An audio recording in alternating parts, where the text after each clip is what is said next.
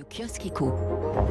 Sanction, réaction pour le journal L'Opinion. Orange, le verdict qui frappe Stéphane Richard, titre Les Échos. Crise au sommet chez Orange, c'est la une du Figaro Économie. Cela fait plus de 25 ans depuis Marcel Roulet que nous n'avons pas eu un départ correct d'un PDG de l'entreprise.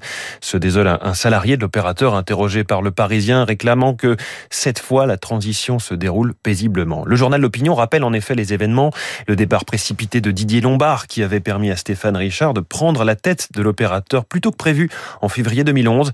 Immédiatement plus populaire car plus empathique, il est devenu, euh, en dépit de ses soucis judiciaires, le plus résilient des patrons de l'opérateur historique, écrit euh, l'opinion. Le Figaro liste les défis qui s'annoncent. Masse salariale importante, 80 000 personnes en France chez Orange, même si l'État veut à tout prix éviter une nouvelle crise sociale.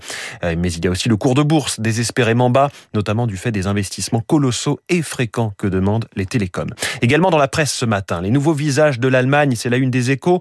Le social-démocrate Olaf Scholz devrait être élu chancelier début décembre. Les partis de coalition ont fixé les priorités des quatre prochaines années. Énergie, climat, salaire, Europe. Et puis dans les échos, un portrait de Christian Lindner, l'homme de l'austérité qui inquiète la France. On y reviendra tout à l'heure à 7h10 dans l'édito écho de François Vidal. Ce titre, dans le journal L'Opinion, est-ce vraiment le début de la fin des pénuries?